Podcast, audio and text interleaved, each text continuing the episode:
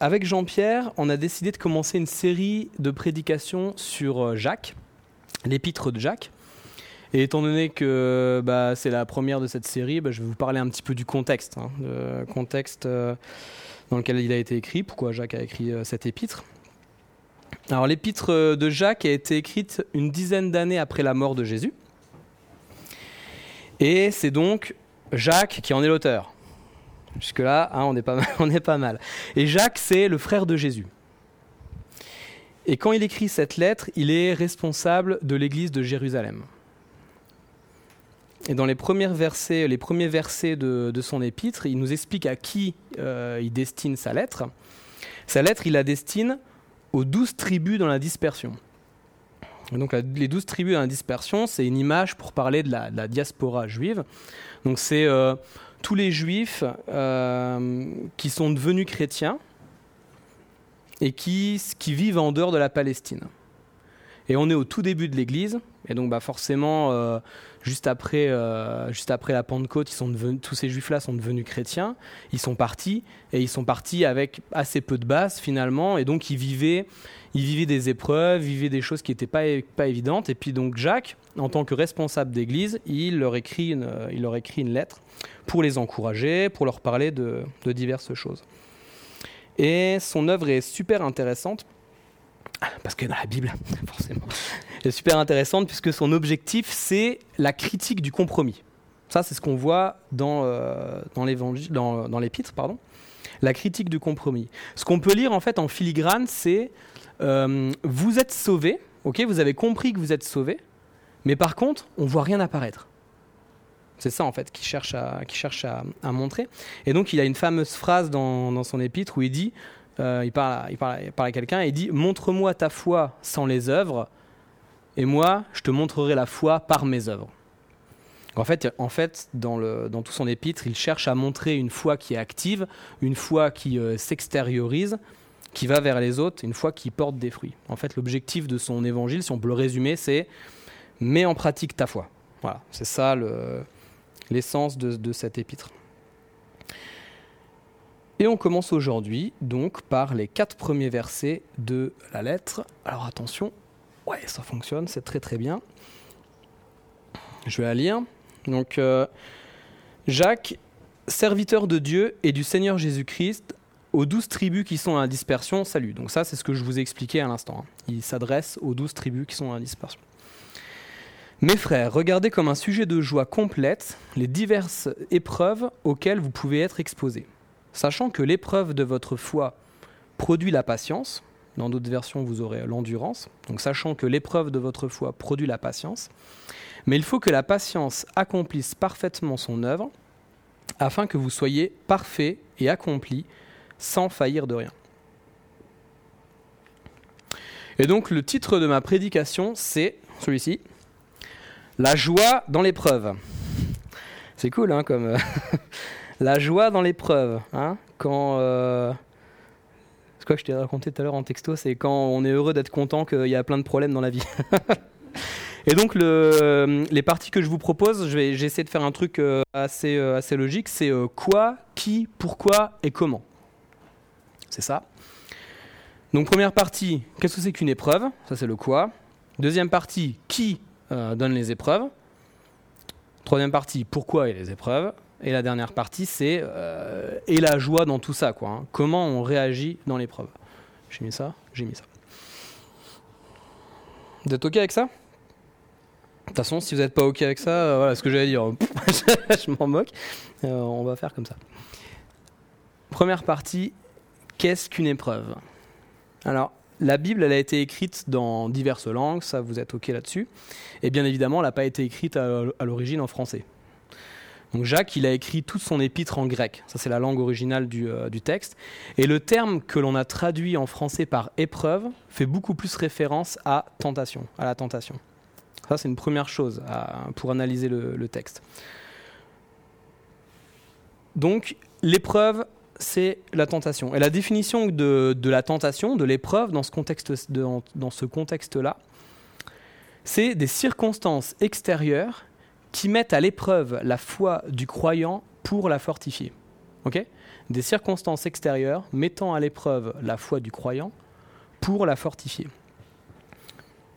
Et les épreuves, elles ponctuent notre vie. Ça, vous êtes d'accord avec ça? On a des épreuves, globalement, tout le temps. J'ai fait un petit euh, recensement, tout, à fait non exhaustif, hein, d'accord, hein, de, des tentations qu'on peut avoir. Alors, il y a les petites tentations au quotidien. Tu fais des travaux dans ta maison, euh, ça nous est arrivé hein, pour beaucoup d'entre nous, et puis tu as un professionnel qui te propose de faire du black. Ça, reste une tentation du quotidien. Tu essayes d'entrer dans un rond-point, tu es en voiture, tu essayes de rentrer dans un rond-point, et il n'y a personne qui met son clignotant. Là, moi, j'ai des tentations là qui viennent, euh, qui viennent. Hein. J'ai une belle tentation de de, de, pas être sympa. Hein. Il y a euh, les grosses épreuves de la vie. Les grosses épreuves de la vie, c'est par exemple, ça va pas fort dans ton couple et tu es tenté d'envoyer euh, balader régulièrement ton mari ou ta femme. Ça aussi, c'est une épreuve. Tu es financièrement en galère et là, tu as tout plein de solutions foireuses qui t'arrivent en tête. Et la dernière catégorie d'épreuves, j'ai appelé ça la catégorie euh, Big Fat. Ceux qui me connaissent, ils, savent que j'aime bien employer ce terme. C'est les étapes, les épreuves, pardon, qui pourraient te faire littéralement, qui pourraient te faire littéralement euh, prendre un autre chemin de vie. C'est les moments où tu as des carrefours de vie, où tu sais très bien que si tu prends telle ou telle décision, si tu fais tel ou tel choix, ça aura une influence, aura un impact qui sera, euh, qui sera important. Ça, par exemple, c'est. Ah, c'est gentil, Karel, merci. Ça, par exemple, c'est capituler sur tes addictions. Je vous donne un exemple qui s'est passé euh, il n'y a pas longtemps. Euh, j'étais en déplacement à Paris. Je fais régulièrement des déplacements à Paris pour le boulot et j'y reste euh, quelques jours, ça m'arrive. Et euh, on sort du, resto avec les collègues, et puis il y a des collègues que je connais depuis pas très longtemps, on vient de changer d'équipe, bref. Et euh, on, sort du, on sort du resto, on va à l'hôtel, et j'ai mon collègue, de manière mais tout à fait normale, il est à côté de moi, il sort une clope qui s'avérait ne pas être une clope, qui s'avérait être un gros joint, et il se fume un joint à côté de moi. Et là encore, pour ceux qui me connaissent, euh, connaissent un petit peu, c'est quelque chose qui est, euh, bah, qui est compliqué pour moi à gérer. Et donc, euh, ça, c'est une tentation. Voilà. J'ai réussi à m'en sortir, vous inquiétez pas, il n'y a pas de problème. Mais ça reste une tentation qui est, qui est compliquée. On t'a fortement critiqué au boulot. Non, on t'a fortement critiqué globalement, que ce soit au boulot, justement, ou alors tes amis, ou alors ta famille, ou alors ça peut arriver dans l'église. Et là, ton identité elle en prend un coup. Tu penses que tu sers à rien, tu penses que tu es bon à rien, tu te dévalorises. Tout ça, c'est des épreuves. Tout ça, c'est des tentations. Tu es malade, tu as envie de tout mettre sur le dos de Dieu, tu es anxieux, tu es anxieuse, tu te sens super seul, et là, ta tentation, c'est de, tout laisser tomber. Et le dernier exemple que j'ai en tête, qui me paraît important, c'est celui-ci, c'est la, la tentation de la facilité. La tentation de la facilité, c'est celui-là, c'est ne pas aller dans telle ou telle direction parce que tu sais très bien que ça va être engageant. Tu vas pas dans telle ou telle direction, tu sais que ça va être bien pour toi, tu sais même que le Seigneur il t'appelle, si chrétien, que le Seigneur il t'appelle là-dedans, mais tu le fais pas parce que tu sais qu'il va falloir fournir des efforts et tu sais que ça va être compliqué pour toi. Tout ça, si on suit la définition, c'est des circonstances extérieures. Elles s'imposent à nous. Ce pas des choses qu'on a demandées. Moi, j'ai pas demandé quand je suis dans mon rond-point là qu'il y a un gars qui mette pas ses clignotants, quoi. J'ai rien demandé. Mais ça s'impose à nous. C'est comme ça. Et ça, ça met à l'épreuve notre foi. Pourquoi ça met à l'épreuve notre foi? Bah Parce que la foi, c'est une notion de confiance. La foi, c'est une confiance. La confiance qu'on place en Dieu. Et c'est exactement ça le choix qu'on a à faire dans l'épreuve, c'est le choix de la confiance, le choix de la confiance à Dieu. Et souvent, bah, c'est exactement ça qu'on fait pas. on est là à, essayer de gérer euh, nos problèmes, nos tentations, nos épreuves, et on met pas du tout Dieu dans l'équation. Et même pire que ça, on met pas Dieu dans l'équation, et ce qu'on fait, c'est qu'on blâme Dieu. Bah, en même temps, Dieu, euh, je sais plus qui l'a prié tout à l'heure là, Dieu c'est le créateur de l'univers. Dieu il a tout créé. Et moi j'ai des problèmes. Comment ça se fait? Pourquoi, pourquoi Seigneur tu permets ça? Pourquoi Dieu tu permets ça? Ce qui nous amène, logiquement, à notre partie numéro 2, qui est qui donne les épreuves? En fait, Dieu, il n'est pas du tout à l'origine de nos épreuves. Pas du tout. Il n'est pas du tout à l'origine. Ça, je pense que c'est, hyper important de le, redire clairement. Euh, parce que même moi, des fois, je me, je me, j'ai, tendance à penser ça. J'ai tendance à dire, mais, Seigneur, bah, ça, ça, ça, tu dois le régler, c'est pas possible. Pourquoi tu permets ça? Dans Jacques 1, verset 13, je l'ai mis? Ouais, je l'ai mis. Donc euh, là, on est dans le début de Jacques, et Jacques, verset 13, un petit peu après, il le dit très clairement, que personne, lorsqu'il est mis à l'épreuve, ne dise ⁇ c'est Dieu qui me met à l'épreuve ⁇ Car Dieu ne peut être mis à l'épreuve par le mal, et lui-même ne met personne à l'épreuve. Chacun est mis à l'épreuve, et tenté, hein, par son propre désir. Le péché, il n'a pas été envoyé par Dieu. En fait, c'est l'homme qui s'est fait pécheur par l'intermédiaire de Satan qui, lui, nous a tentés. Je la refais? Je vais la refaire, celle-là. Hein. Le péché, il n'a pas été envoyé par Dieu, mais c'est l'homme qui s'est fait pécheur par l'intermédiaire de Satan qui, lui, nous a tentés. En fait, c'est Satan qui tente. Nous, on plonge allègrement là-dedans, mais c'est Satan qui tente, c'est pas Dieu qui tente, c'est pas Dieu qui donne, qui donne l'épreuve dans ce cadre-là. Et même si en tant que chrétien, on n'est plus pécheur, parce qu'en tant que chrétien, on est euh, fils et fille de Dieu, ça pour vous, en, tout, cas, si c'est pas clair, je le répète, en tant que chrétien, on est fils et fille de Dieu, on n'est plus pécheur. Et bah pourtant, on a toujours tendance à pécher. Et ça, euh, c'est paradoxal comme truc. On n'est plus pécheur, mais pourtant on pêche. Et je vais illustrer ça par un, petit exemple. Euh, quand j'étais plus jeune, parce que du coup, oui, je suis pas tout jeune. Quand j'étais jeune, j'étais gestionnaire forestier. Gestionnaire forestier, ça c'était mon identité professionnelle. C'était ce que je faisais, quoi. C'était mon boulot. Et aujourd'hui, par contre, je suis plus du tout gestionnaire forestier. Je suis, euh, je travaille, euh, c'est un peu de l'informatique, euh, des choses comme ça. Donc je suis plus du tout gestionnaire forestier. Mais par contre, ça m'empêche pas du tout quand je suis en forêt d'avoir toujours mes vieux réflexes de gestionnaire forestier. Alors je suis là, je marche en forêt, puis je gratte l'humus. Puis je suis oh très bel humus. Hmm. j'ai des réflexes comme ça. Des fois, je, me fais rire moi-même. Ou alors, je regarde un arbre, un arbre, il est marqué. Et puis je suis là, j'analyse le truc, je me dis ah bah tiens, ils vont le faire tomber. Bah oui, ça fera de, la lumière pour les semis, c'est intéressant. Bref, j'ai toujours ces anciens réflexes qui viennent de mon autre identité qui sont toujours présentes, même si c'est plus mon identité d'aujourd'hui, même si j'ai laissé cette identité de côté. Et ben c'est exactement la, même chose pour notre identité en Christ. C'est la même chose. On a laissé notre identité de pécheur pour devenir fils et fille de Dieu. Ça, c'est notre nouvelle identité. Mais par contre, bah, ça ne nous empêche pas, malheureusement, de retomber dans des, euh, des anciens travers. La vie, c'est un paquet d'épreuves. Et ces épreuves, elles s'imposent à nous. Ça, je voulais, ce que je vous ai dit tout à l'heure. Et on n'a pas le choix, finalement, que d'accepter qu'elles arrivent. Et donc, on peut quand même se poser la question de pourquoi elles arrivent. Pourquoi les épreuves? Comme on vient de le voir, Dieu, il n'est pas du tout à l'origine des tentations et des épreuves. Hein. En revanche, même s'il n'est pas à l'origine, il va s'en servir pour nous faire grandir. C'est ça le, truc fort. Et c'est tout le sens de la deuxième partie du texte. Je vous l'ai, je remis au, en diapo là, mais si je paraphrase, bah si je l'ai mis. Euh, non, c'est un autre truc. Si je paraphrase Jacques, il dit, dans cette deuxième partie de texte, il dit, il y aura des tentations, ça va éprouver votre confiance, la confiance que vous mettez en Dieu, donc ça va éprouver votre foi. Mais si vous êtes persévérant, si vous êtes endurant, alors vous êtes sur le chemin de la perfection. Donc c'est-à-dire, il y aura des épreuves, mais faut taffer, parce que vous êtes sur le chemin de la perfection. Ça fait plaisir hein, d'entendre ça. Hein.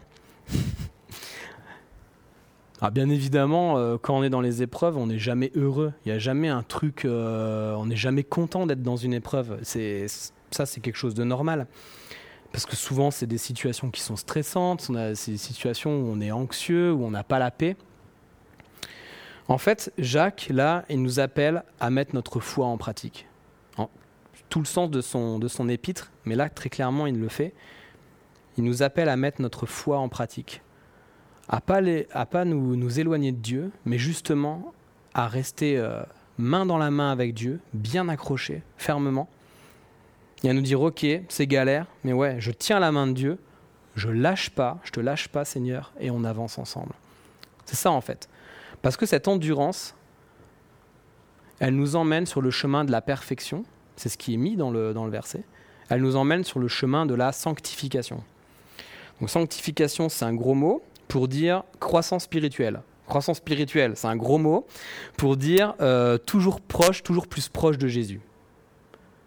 Lui ressembler, devenir comme lui, devenir comme Jésus. Il y a quelques temps, avec Malika, on, avait, on a vécu des moments qui étaient, euh, qui étaient vraiment durs. Euh, des, des, épreuves qui étaient vraiment compliquées à vivre. Et euh, je dis des épreuves parce qu'il y avait vraiment plein d'épreuves qui étaient, qui étaient vraiment, ouais, qui étaient vraiment dures. Et à tel point que, bah voilà, c'est genre d'épreuves qui t'empêchent de dormir, des genres d'épreuves où tu as envie de pleurer tout le temps, où tu te dis mais c'est pas possible. es vraiment triste. Et on a dû faire ce choix à un moment donné, ce choix de la confiance en Dieu on a dû à un moment donné se dire, mais ben, voilà, malgré les épreuves, on tient la main de Dieu. Et euh, on, a, on a beaucoup prié, on a passé du temps dans la prière. Et ça n'a rien réglé. ça n'a pas du tout réglé le problème. En fait, c'est pas pas ça l'objectif. L'objectif, c'était de ressentir cette paix, d'avoir, de savoir qu'on est accroché à Dieu, qu'il est là, qu'il nous accompagne, et on avait cette paix. On avait cette paix. Alors, gloire à Dieu, les problèmes, certains ont été réglés, d'autres sont en passe de l'être. Mais ce n'était pas pour ça qu'on faisait ça. C'était vraiment ce côté de on veut te remettre ça, Seigneur, et on veut être proche de toi et on, avance avec toi. Comme je disais tout à l'heure, la vie, c'est un paquet d'épreuves, hein, je me répète. Ces épreuves, elles s'imposent à nous. on n'a pas le choix que d'accepter qu'elles arrivent. Elles arriveront. Par contre, le choix, le choix, c'est comment on va les affronter. Il est là le choix. Il est comment, qu'est-ce qu'on va faire, qu'est-ce qu'on va mettre en place, comment on va les affronter?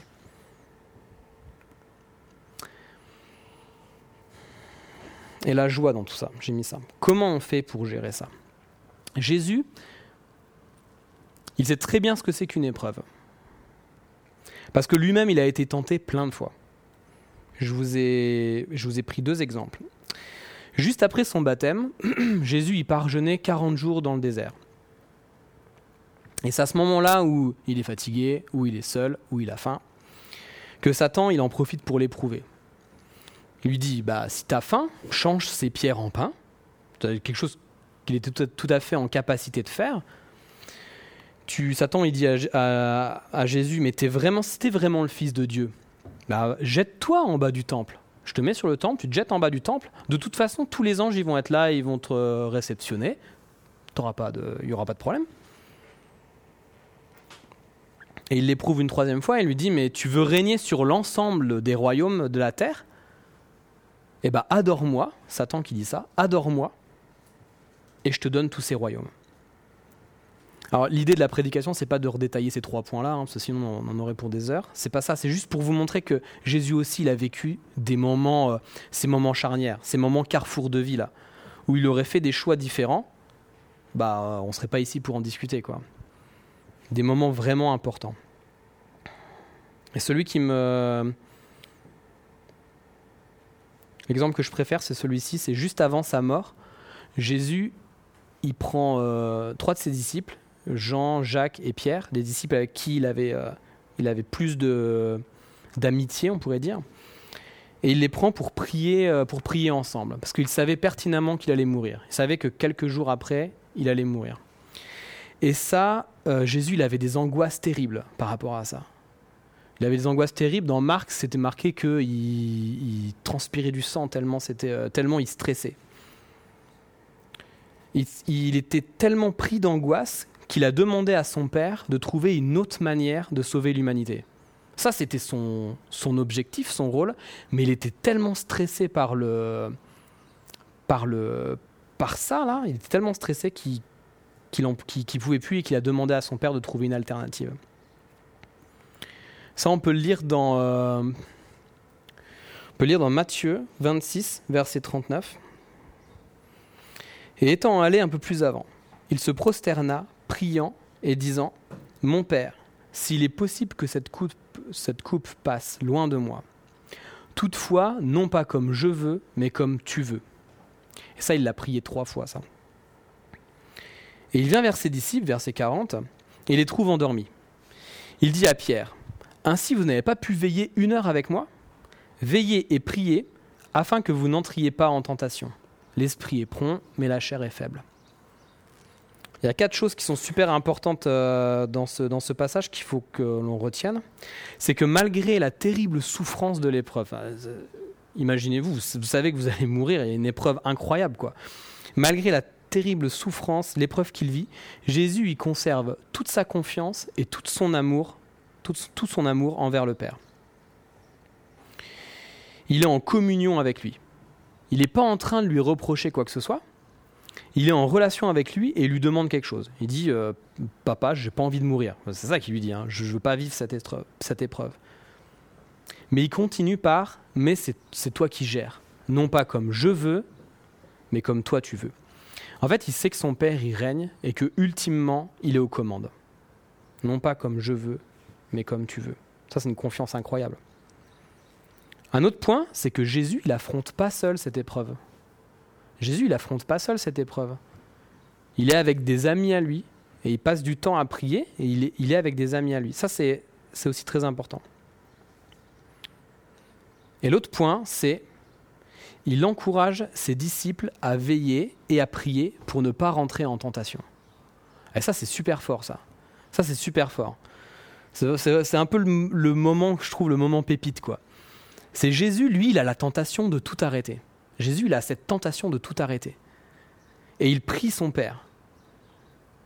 Et il demande à ses disciples de veiller et de prier afin que eux, ils n'entrent pas en tentation. En fait, il se prêche à lui-même. C'est-à-dire qu'il va voir ses disciples, il dit Allez les gars, faut prier. Et puis comme s'il se disait Purée, bah, euh, donc moi aussi je prie. Enfin, vous voyez un peu l'idée là? C'est euh, c'est ce, comment, ce comportement-là de jeu. Il se prêche, il se prêche à lui-même. Ah, je trouve ça trop beau là, cette partie-là. Parce qu'en fait, c'est ça la clé de la joie dans l'épreuve. La clé de la joie dans l'épreuve, elle est là, c'est la prière. Ça, c'est la clé de la joie dans l'épreuve. Prier pour rester proche de Dieu et ressentir la présence de son esprit en nous. Quand on prie, on prie pas à, rien du tout. On prie à, Dieu, on est en communion avec lui, et il prend, à ce moment-là, il prend de la place dans, notre cœur.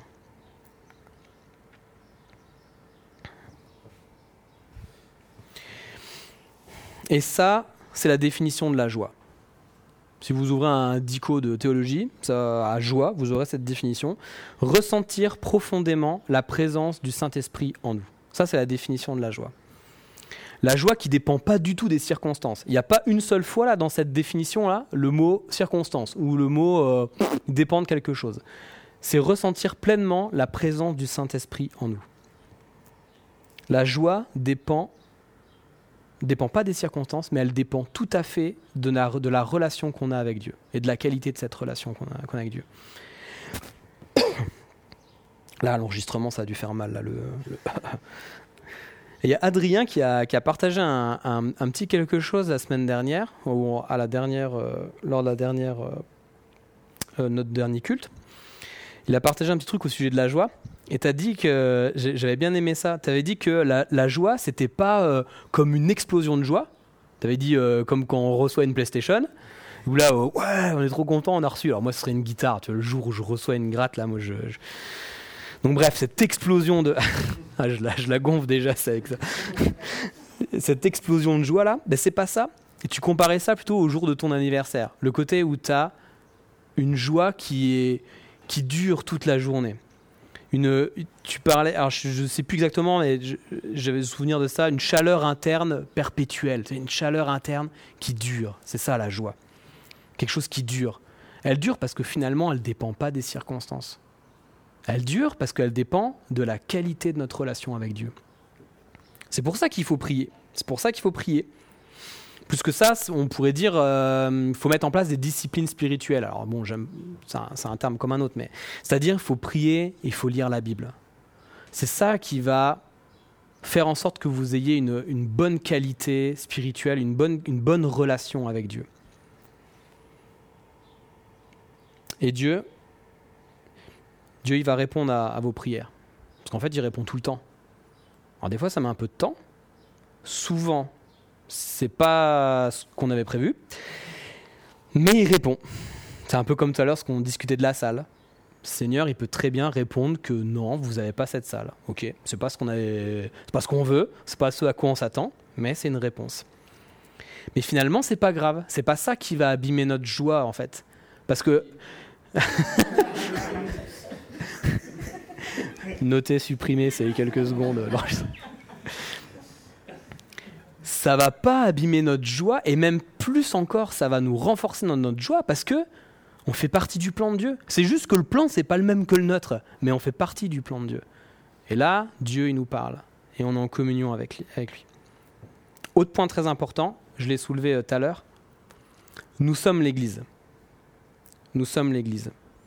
Et donc, on a des frères et sœurs avec qui partager nos épreuves, avec qui partager nos tentations. Pour ça, il y a les connects, les petits groupes où vous pouvez euh, partager tout ça.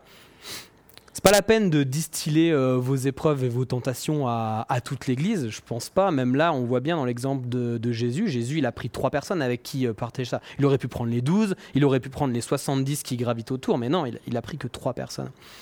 Et je pense que ça, c'est important. Le côté, on peut partager, et c'est même pas on peut, il faut qu'on puisse partager nos épreuves à des amis, à des frères et sœurs dans l'Église, prier les uns pour les autres. Je pense que c'est important. Et à l'inverse, pour ceux qui écoutent les prières, ayez aussi une, une écoute active, une écoute euh, intentionnelle. Il y a des gens qui vous délivrent vos, enfin, leurs états d'âme, qui vous, qui, qui, vous parlent de leur, euh, leur épreuve. C'est dur pour eux. Soyez, euh, soyez des amis et des frères et sœurs qui, qui sont, je sais pas, intention, intention, attentionnés, pardon, qui ont une écoute active.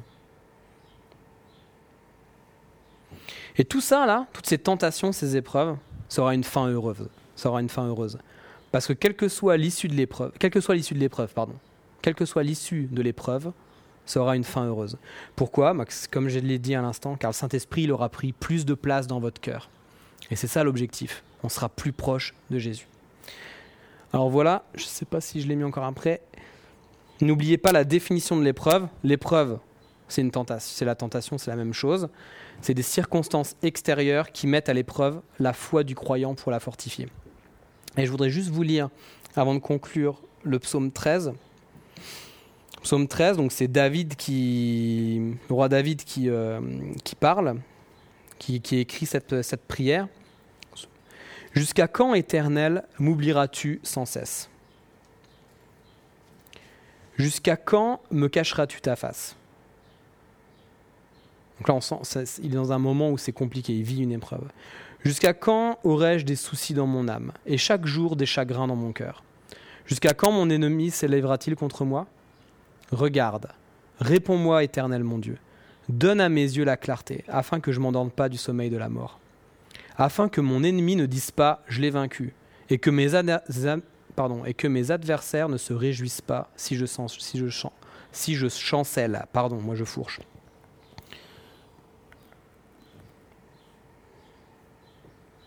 Et là, il proclame un truc. Moi, j'ai confiance en ta bonté. Moi, j'ai confiance en ta fidélité. J'ai de l'allégresse dans le cœur à cause de ton salut. Je chante à l'Éternel car il m'a fait du bien. David qui vit une épreuve, qui vit, quelque chose de compliqué, de dur, là il est en train de prier, et à la fin, il se le proclame ça. Il dit, moi j'ai confiance en ta bonté, j'ai confiance en ta fidélité, j'ai de l'allégresse dans le cœur à cause de ton salut. Je chante à l'Éternel car il m'a fait du bien. Pour conclure, ah, peut-être si le groupe euh, louange voulait vous mettre en place.